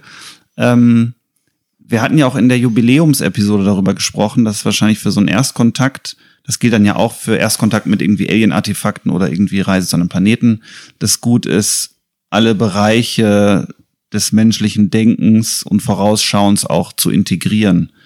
Ähm, deswegen glaube ich, bei den ganzen epischen Zukunftsentwürfen, die wir alle machen, wird das Militär wahrscheinlich immer irgendeine Art der Rolle spielen, weil es einfach ein Teil des Menschseins ist, auch sich auf einen bewaffneten Konflikt vorzubereiten oder halt für die Sicherheit derjenigen zu sorgen, die es nicht selber können. Stimme ich dir komplett zu. Du brauchst ein glaubwürdiges Szenario, in dem du dich bewegst. Und dann ist es halt, dass wir uns alle vorstellen, wie würde das Team aussehen. Ja, und da werden halt Soldaten dabei sein. Und je nach deiner Wahl, was war Inhalt deiner Geschichte? Was ist der Hauptpunkt? Wer ist der wichtigste Protagonist? Was soll passieren? Dann wird halt ein Soldat dabei sein, der nicht viel tut. Oder der halt nur ein Stichwortgeber ist oder irgendein Auslöser, je nachdem, wie du den halt benötigst, um deine Geschichte zu erzählen. Wenn es um realistische Szenarien geht, ich halte es ja für eher unrealistisch, dass wir bewaffnete Raumschiffe irgendwann mal ausschicken, um irgendwo Kolonien aufzubauen oder wie auch immer. Wenn wir festgestellt haben, es gibt nirgendwo anders oder wir haben nirgendwo anders bisher, ähm, ich sag mal, intelligentes Leben gefunden, dann glaube ich, macht militärische Raumschiffe oder sowas produzieren halt voll keinen Sinn, was weil das viel zu aufwendig ist, viel zu schwer, viel zu teuer. Ich glaube, dann ist es viel realistischer, dass wir Polizei oder so mitschicken, damit die Leute, die wir losschicken, sich nicht untereinander irgendwie an die Gurgel gehen. Aber ähm, im Moment mit unserem aktuellen Kenntnisstand über das Universum halte ich es für äh, für relativ unrealistisch, Militär irgendwo hinzuschicken. Möchtet ihr drastisch widersprechen? Ähm, letztendlich die Mission zum Mond war klassisch unbewaffnet, aber auch begleitet in dem sicheren Wissen, dass da oben kein Schwanz ist. Okay, das heißt also, sie hätten nicht wissen selber erschießen können und deshalb ähm, war da einfach kein Militär dabei. Ich gebe dir auch recht. Wir denken jetzt mal in die Zukunft. Die Menschheit entdeckt das Sonnensystem, entdeckt vielleicht benachbarte Sonnensysteme das ist genau so lang friedlich, bis der erste Grund entsteht, dass es nicht mehr friedlich ist. Und du glaubst gar nicht, wie schnell dann die Dinger bewaffnet sind. Ähm, hier ist es einfach so, dort wird die Entwicklung und die Erfahrung dafür sorgen, wie der Konflikt aussieht. Ja, vielleicht, das ist ein spannender Punkt. Da wäre für mich der entscheidende Faktor Konflikt ja oder nein von welchem System aus, also von welchem politischen und Organisationssystem aus starten wir in solche weit entfernten Bereiche. Ne? Ich glaube, wenn ich würde noch gern, bevor das abschließt, das Thema, noch hinzufügen, dass ja, also ich glaube, die meisten Weltraumreisen werden irgendwie mit dem militärisch-industriellen Komplex äh, in Verbund stehen, was die ganzen Gelder angeht und die technischen Möglichkeiten. Und die anderen Sachen sind ja auch die, selbst wenn wir auf den Planeten fliegen, wo wir keine intelligente Alien-Zivilisation finden, wollen wir trotzdem Soldaten dabei haben, um uns gegen Tiere oder was auch immer zu unterstützen, die mehr Erfahrung haben im Fall Katastrophenhilfe, die, wie man jetzt auch bei Corona gesehen hat, äh, besser sind im Organisieren von Krisenfällen und so weiter. Ich glaube, es gibt sehr, sehr viele Bereiche, wo Militär wichtig ist, die mehr sind als ein reiner Konflikt mit einer anderen Spezies oder Rasse. Und sei es auch nur für die Absicherung. Es macht doch keinen Unterschied, ob wir uns hier auf der Erde befinden oder uns in unserem Sonnensystem verteilen. Die Konflikte werden da sein. Da kann man nur The Expense nehmen, einfach so als Beispiel davon. Ich fand es immer sehr gut gemacht in dieser Serie. Ich habe die sehr gerne gesehen. Also man hat sehr schnell Konflikte und die werden ausgetragen. Die werden nicht aufhören, sich gegenseitig auf die Mütze zu hauen. Ob die im All sind oder auf dem Planeten, das ist egal wir müssen uns ja nochmal selber fragen, ich weiß nicht, wie euch das geht, aber wenn ich auf einem Kolonieschiff wäre, das irgendwo hinfliegt, hätte ich halt gerne lieber 200 Soldaten dabei, die das Ganze absichern, für alle Fälle, als jetzt nur Wissenschaftler und Siedler. Auf gar keinen Fall. Also wirklich auf gar keinen Fall. Wenn auf so einem Kolonieschiff hätte ich gern Polizei. Also Leute, die, die dafür ausgebildet sind, äh, Konflikte, Straftaten, Gewalttaten unter Menschen äh, irgendwie vernünftig zu regeln, und aber nicht Militär. Auch unsere Armee hat Polizei, die kann ja mit. Ja, ich habe ja auch nicht gesagt, dass keine Polizei mit soll. Ich habe nur gesagt, dass Soldaten mit sollen auf jeden Fall. Sobald wir Zivilisten eine große Anzahl haben, brauchen wir eine Ordnungskraft. Das ist ja gar keine Frage. Aber warum dann, warum Soldaten mitnehmen, wenn wir davon ausgehen, dass da, wo wir die Kolonie gründen wollen, noch niemand ist? Was sollen die dann da machen? Also wegen davon ausgehen und noch. Ja, gut. Also wenn man begründeten Grund zu der Annahme hat, dass da wie jemand sein könnte, aber dann sollte man besser keine Kolonieschiff hinschicken, sondern erstmal eine Sonde, die wirklich guckt, ob jemand da ist, der sich da verteidigt. Also da, da bin ich jetzt auch nicht auf deiner Seite, sondern da tendiere ich eher äh, zu Philips Aussagen, muss ich ganz ehrlich sagen. Da Christoph Kolumbus hatte auch Flinten mit dabei, okay? Der wusste auch nicht genau, wo er landet. Ne? Naja, er wollte nach Indien und er wusste, da sind Leute potenziell, aus welchem Grund auch immer. Damals war es auch Zeitgeist. Gut, kann man jetzt sagen, Zeitgeist ist es heute immer noch, aber ne, ich weiß nicht, also der, der Aufwand für eine Raumfahrtmission, äh, ein Kolonieschiff wird eine grenzwertige äh, Mission sein aus, aus technischem Aspekt. Und bei der Raumfahrt ist immer Gewicht sparen, Gewicht sparen, Gewicht sparen und so, wenn, so einen Haufen Soldaten dazu packen mit ihrem Gerät noch. Das ist einfach Zusatzgewicht, das man sich sparen sollte, wann immer man die Möglichkeit dazu hat. Von daher denke ich mal, dass man sich das wirklich schwer überlegen wird, ob das wirklich notwendig ist. Ich glaube, wir reden ja schon über eine Zeit, wo dieses Gewichtsproblem nicht mehr die Rolle spielt. Solange wir uns in der nahen Zukunft bewegen, werden die Teams klein sein. Dort ist es wichtig, dass sie sozial interagieren können. Ja es gibt auf einer Raumstation, glaube ich, weiß nicht, ob dort heute, ob internationalen Raumstation, es da eine Waffe gibt. Ich glaube eher nicht. Macht keinen Sinn, weil die, das System ist so fragil, dass jeglicher sozialer Konflikt automatisch zur Zerstörung der ganzen Raumstation führen kann. Also dort müssen sich die Menschen einfach begegnen und auch kooperieren, sonst klappt das nicht. Aber ähm, wenn man mal den Mars nimmt, das ist das nächste Ziel der Menschheit, um ihn zu bereisen. Bei den ersten 20 Mann ist das noch okay, da wird keine Waffe dabei sein. Aber ich behaupte mal, sobald das mehr wie 100 werden, ist eine Waffe am Planet garantiert. Ja, aber sie ist hoffentlich in der Hand eines Polizisten und nicht eines Soldaten. Okay, das ist jetzt eine Unterscheidung. Ich glaube, wir können uns darüber einigen, dass es eine Sicherheitskraft. Ja, ob der jetzt militärisch oder polizeilich ausgebildet ist. Er wird natürlich die Aufgabe haben, in der Gruppe für Frieden zu sorgen wäre aber auch darauf vorbereitet, gegen unbekannte Konfliktgegner aufzulaufen und was zu tun. Das wissen wir ja nicht. Da würde ich meinen Punkt von vorhin dann jetzt gerade gerne nochmal zu Ende äh, bringen, ähm, nämlich die Frage, haben wir militärische Raumschiffe oder nicht, die also hängt halt auch von der Idee ab oder von der Annahme, von wo aus startet das Ganze. Ne? Startet das Ganze von einem geeinten Erdplaneten mit einer Regierung und äh, einem Staat, dann brauchen wir im Sonnensystem auch keine Kriegsraumschiffe, weil wer soll sich, also wer soll sich dann bekriegen, wenn das eine geeinter Planet ist, wenn wir von verschiedenen Nationalstaaten ausgehen, die irgendwie durchs Weltall jetten, dann wäre ich wiederum doch bei Tario und würde sagen, dann haben wir da ziemlich schnell äh, bewaffnete Dinge, weil die Leute ihre Interessen durchboxen wollen. Ich muss einfach jetzt eine dumme Frage stellen. Wäre eine geeinte Welt eigentlich noch Science Fiction oder ist das schon Fantasy?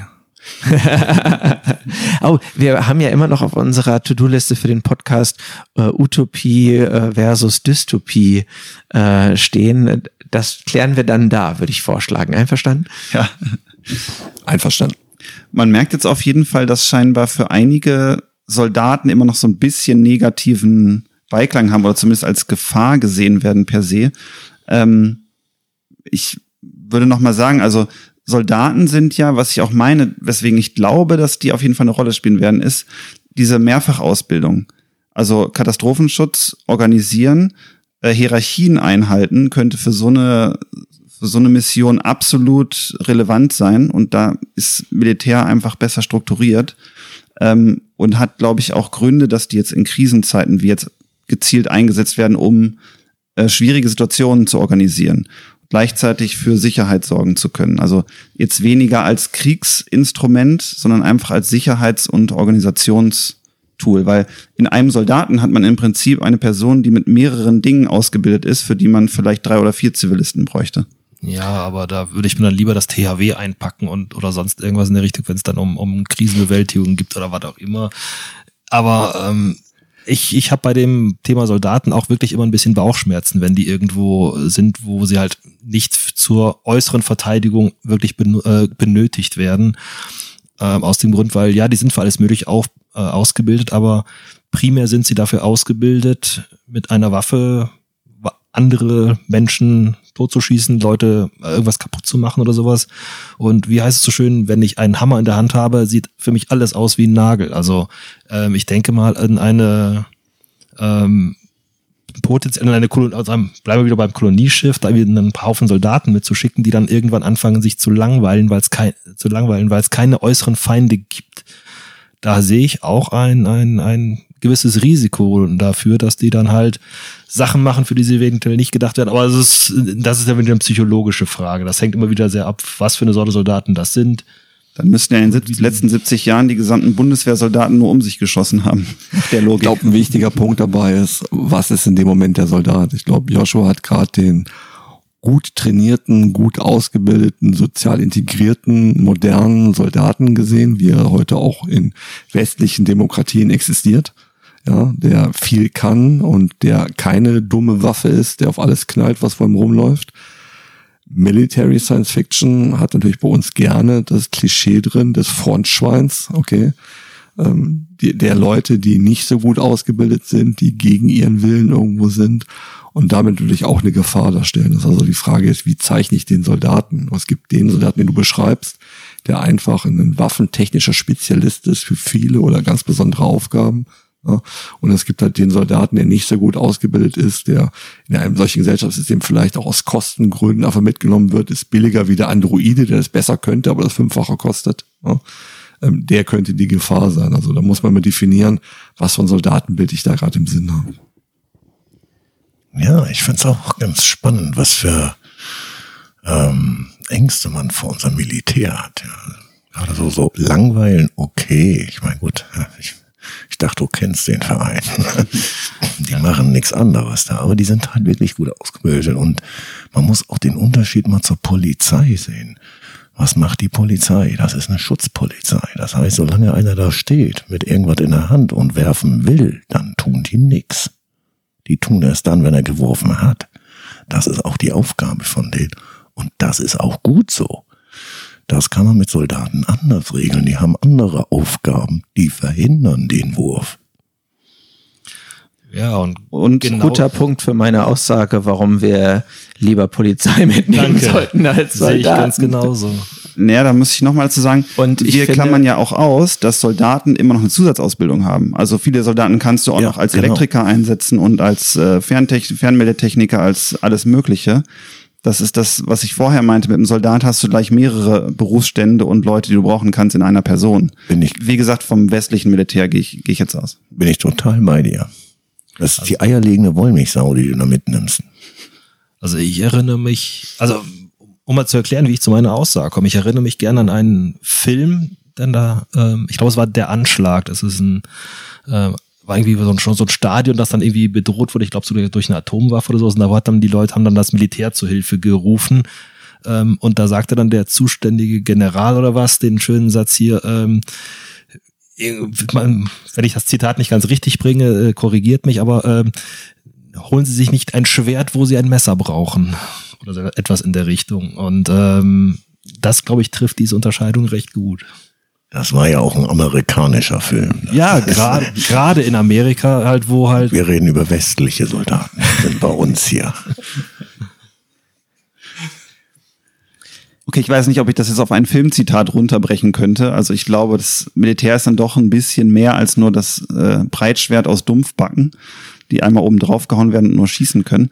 Also das will halt so ein bisschen argumentieren so für den Bürger nee. in Uniform, der wirklich gut ausgebildet ist, der mehrere Sachen kann, der auch was anderes zu tun hat, als in einer Kaserne zu sitzen und darauf zu warten, wen er schießen zu können. Der hat, wie gesagt, diese Mehrfachausbildung hat und nützlich sein kann für den Schutz einer Zivilgemeinschaft. Also ein Soldat ist ja jetzt auch kein anderer Mensch. Es ist ja einer von uns. Also ich habe viele Soldaten, Freunde, äh, das sind ganz normale Leute wie du und ich. Das, also da muss ich mir jetzt aber ganz kurz mal reingrätschen.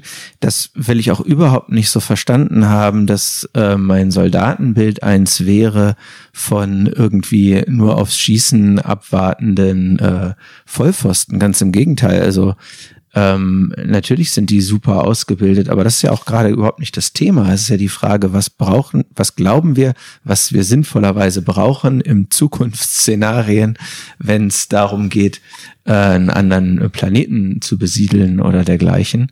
Und ähm, da halte ich Polizei einfach für vorrangig, was das Aufgabenspektrum angeht, als Militär. Also diesen Dumpfbacken-Status, den möchte ich auch, das möchte, damit möchte ich nicht irgendwie äh, das äh, zitiert wer da ich das behauptet hätte. Also, ähm, ich habe schon erwähnt, mein Vater war Berufssoldat ähm, und äh, der, den sehe ich definitiv überhaupt nicht in dieser Kategorie an. Ganz im Gegenteil. Also der hatte auch seine Probleme mit dem Laden am Ende und, und in seiner ganzen Laufbahn und ähm, vieles von dem, was er mir so aus seinem Berufsleben erzählt hat, ähm, lässt mich leider dann also zu dieser Aussage kommen oder zu dieser Sicht, die ich jetzt gerade dargelegt habe, dass man da vielleicht besser Abstand von nimmt, die Jungs mit reinzunehmen. Aber das hängt, wie wir schon mehrfach gesagt haben, ganz klar von der Sorte des Militärs ab, von der Ausbildung der Leute und so weiter und so fort. Vielleicht haben wir da wirklich andere Bilder im, im, im Kopf, was, wovon wir gerade reden. Also ich sage immer, lieber haben als brauchen, ja, oder wenn du was brauchst und dann nicht hast, das ist dann auch wieder blöd. Das muss man so sagen. Ne? Und ich denke mal, wir sind, wir können nicht sagen, auf was für Gefahren wir treffen können. Und ich fühle mich wohler, wenn ich da ausgebildete Menschen dabei habe. Denn die Soldaten, die sind doch ganz anders, die sind ganz anders drauf und ganz andere Aufgabe. Die schwören mit ihrem eigenen Leben, ne, allen ihm sich entgegenzustellen. Das ist nicht die Aufgabe eines Polizisten. Das, das besser haben als brauchen Argument könnte ich gelten lassen. Dann muss man nur sagen, dann würden wir aus der Angst heraus, dass sich da doch irgendwo eine Gefahr befindet, die wir nicht vorher festgestellt haben an dem Planeten, die mitnehmen, weil wir sagen, wir haben Angst davor, da könnte was passieren. Das ist dann eine Frage von, wie viel trauen wir unserer Fernerkundung und Aufklärung und dergleichen zu. Ähm, wenn wir uns, wenn wir davon ausgehen, wir sind da unsicher, ob es nicht doch noch irgendwo die Aliens gibt, die dann da um die Ecke kommen. Beispiel Space 2063, die hatten genau das Thema ja, ne? Wir äh, kolonisierenden Planeten haben kein Militär dabei und dann gibt's da plötzlich doch Außerirdische, von denen wir vorher nichts wussten. Die haben genau das aufgenommen, was du da gerade gesagt hast. Ne? Aber dann wäre das eine reine Vorsichtsmaßnahme oder aus einer Angst heraus, es könnte halt doch noch irgendwo eine Bedrohung geben. Ich glaube, du hast gerade schon selber den richtigen ähm, Gedankenpunkt angesprochen auch das Selbstbild, was man entweder persönlich oder als Gesellschaft hat zum Zeitpunkt einer solchen Reise. Haben wir in dem Fall eine geeinte, friedliche, demokratische, wohl ausgebildete Welt mit ähm, vielen, vielen Menschen, die alle sich auf sehr ähnlichem Niveau befinden und wo viele Probleme, die uns heute noch plagen, gar nicht mehr existent sind? Werden wir positiv gestimmt, optimistisch in so eine Mission reingehen und vermutlich kaum Sicherheitskräfte dabei haben. Stammen wir aus einer Welt, wie wir sie heute haben, wie wir sie heute kennen, und haben Ängste, haben Befürchtungen, haben schlechte Erfahrungen, dann sind die dabei, die Polizisten und die Soldaten, weil wir dann nämlich die Anforderung haben für mehrere Aufgaben, die richtigen Leute dabei zu haben. Dann ist es halt jeweils Leute mit einer polizeilichen Aufgabe ähm, die halt im Beispiel gerade mit dem Messer hantieren. Ne? und dann halt die Leute fürs Gröbere, wenn es dann notwendig sein sollte. Also das ist eine Reflexion. Ne? Das ist eine Reflexion von uns selbst und sowohl als Autor bei Büchern, wie wir damit umgehen, wie auch vielleicht, vielleicht meine Realität, ähm, wie später mal damit umgegangen wird, ob man dann 20 Prozent Forscher, 80 Prozent Soldaten dabei hat oder umgekehrt. Ja, da kann ich gut mitgehen. Deal. Okay. Okay, dann haben wir jetzt schon eine Stunde 20 Minuten schon wieder auf der Uhr, wie ich sehen kann. Ähm, vielleicht machen wir eine ganz kleine Abschlussrunde, würde ich vorschlagen, mit so ein paar Military SF-Fragen, die ihr vielleicht der Reihe nach einmal beantworten könntet. Wo habt ihr denn die coolste Raumschlacht gesehen im Fernsehen? Was fällt euch da spontan ein? Ich fange mal an, da sich keiner direkt meldet. Battlestar Galactica, zweite Staffel, die Schlacht um das Resurrection Ship, die war richtig, richtig episch.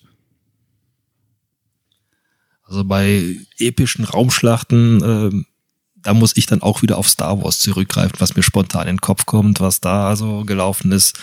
Das waren schon teilweise echt, echt krasse Sachen. Also damals ist aus Episode 4, also dem ersten damals aus den späten 70ern, den ich auch ähm, als noch recht kleines Kind gesehen habe damals.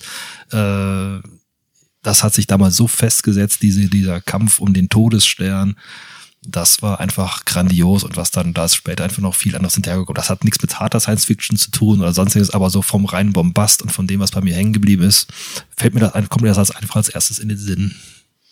Ich bin da ganz beim Benny. Also da Battlestar, ich glaube, es gibt auch keine Epic, äh, also eine äh, Szenario, was noch mehr Epic da feststellt, weil was da an Munition rausgeballert wurde, das war Wahnsinn. Ich habe mich immer gefragt, wo kommt die überhaupt immer alle her? Ne? Das würde ja auch gar nicht auf. Nein, es war großartig. Also Star Wars auch, aber dann eher ähm, in diesem zweiten Teil, da war dann, äh, also nicht zweiter Teil, sondern es ist, also echt ein zweiten Teil, ne? Da war dann so eine Raumschlacht, die fand ich auch nicht schlecht, wo die ganzen Dinger ineinander gekracht sind. Das war auch schon, also das war auch großes Kino. Und Starship Troopers, also auch dort eine epische äh, Raumschlacht gehabt mit den Bugs, die mit ihren biologischen Waffen, na, das fand ich auch, also das war klasse. Also mir würden zum einen dazu einige Clips einfallen, auch aus Computerspielen, eher kürzer, wo durchaus in ganz wenigen Sekunden ziemlich epische Momente gezeigt wurden, die richtig gut aussahen. Also einfach Bombast an Bildern. Ja. Aber wenn das darum geht, wie so eine Szene wirkt, ist für mich auch wichtig, wie sie in der Geschichte emotional eingebunden wurde. Ja. Und dann würde ich schon hier dem Ralf zustimmen, äh, da setzt äh, Star Wars schon Maßstäbe. Ja, das heißt die Art und Weise, wie da ähm, das Ganze eingerahmt wurde in die Geschichte, wie die Bedeutung dieser Raumschiff war. Und das war dann auch richtig akzentuiert. Das war nicht einfach nur ein Dauergeballer, ja, das war letztendlich so gut getaktet und, und auch natürlich technisch mit dem passenden Budget genial umgesetzt. Das sah einfach gut aus. Ne? so gesehen als, als Gesamtwerk, da kommt erstmal verdammt wenig an die Star Wars Dinge ran. Ähm, einzelne kurze Szenen gibt es, glaube ich, viele Beispiele, wie man Dinge wirklich visuell ganz großartig umsetzen kann. Philipp, jetzt hast du lange Schonzeit, weil ich dir scheinbar Battlestar Galactica weggenommen habe. Was heißt Schonzeit? Man hat mir alles weggenommen. Battlestar Galactica, ähm, Stargate Starship hatte noch Troopers. epische Raumschlachten. Stargate, ja. Ja, ja, stimmt, Stargate, danke, hast du mir auch weggenommen. Habe ich dir präsentiert. nee, dann würde ich, es gab bei Space 2063 einen Angriff auf die USS Saratoga.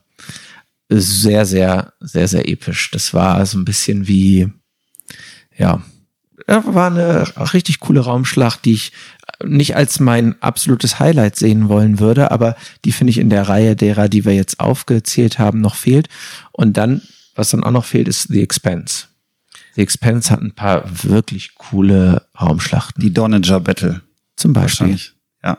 Oder auch später die Rosinante dann noch äh, einige Schlachten gegen die äh, freie Raummarine oder wie heißen sie da? Da ist es echt, wenn man dann eher in Richtung der, der harten SF kommt und annimmt, okay, man hat halt etwas realistischere Bedingungen, aber trotzdem Geballer im Weltraum, dann ist The Expanse ganz, ganz vorne dran, gar keine Frage. Aber vom emotionalen Faktor gewinnt Star Wars. Das ist doch noch die Military SF Star Wars. Philipp, du hast da was losgetreten, ich merke das schon. ja, äh, dafür, dass am Ende, das ist doch keine Military, haben es jetzt drei Leute gesagt, das passt. Okay, letzte Frage. Wenn ihr unseren Zuhörern ein einziges Military Science Fiction Buch ans Herz legen würdet, welches wäre das? Wir fangen mit Philipp an, damit ihm keiner was wegnehmen kann diesmal. Ähm, dann würde ich. Ah, ich glaube, dann finde ich die Honor Harrington-Reihe doch ganz schön gut. Kann ich jetzt kein einzelnes Buch rausnehmen, habe ich diverseste von gelesen, habe ich kein Highlight von. Honorable Mention. Ja. Ähm, ich muss mal wieder das wiederholen, was ich schon ganz am Anfang genannt habe. Also, sorry, aber Starship Troopers ist einfach mein absolutes Highlight, was das betrifft. Wobei ich zugeben muss, dass ich auch definitiv weniger in der Richtung gelesen habe als viele andere hier in der Runde.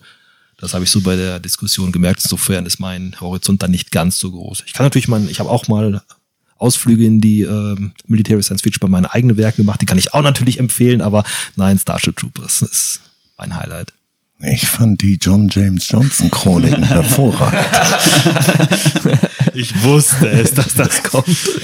Nein, also, aber schätzen, naja, ich mich meine, gut, ich habe es geschrieben. Ich finde es auch toll, ist doch klar. Ähm, es ist ja reine Military Science Fiction, kann ich nur jedem empfehlen. Aber ansonsten ist es eigentlich John Ringo mit, mit den Invasionsromanen, die haben mich umgehauen.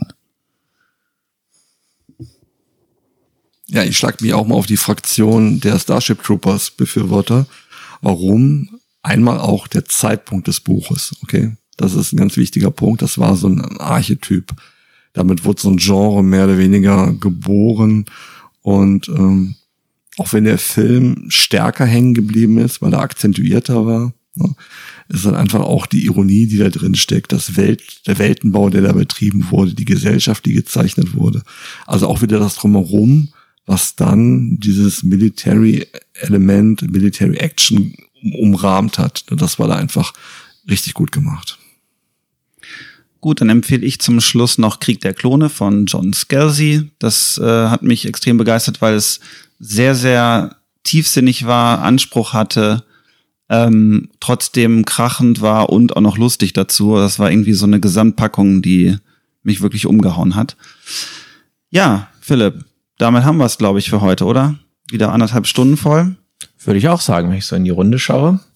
Haben wir äh, viele spannende Sachen besprochen, einiges auch sehr kontrovers. Und ähm, ja, vielen Dank euch fürs wieder dabei sein. Und ähm, danke für die Einladung. Ja, sehr, sehr gerne. Bald wieder.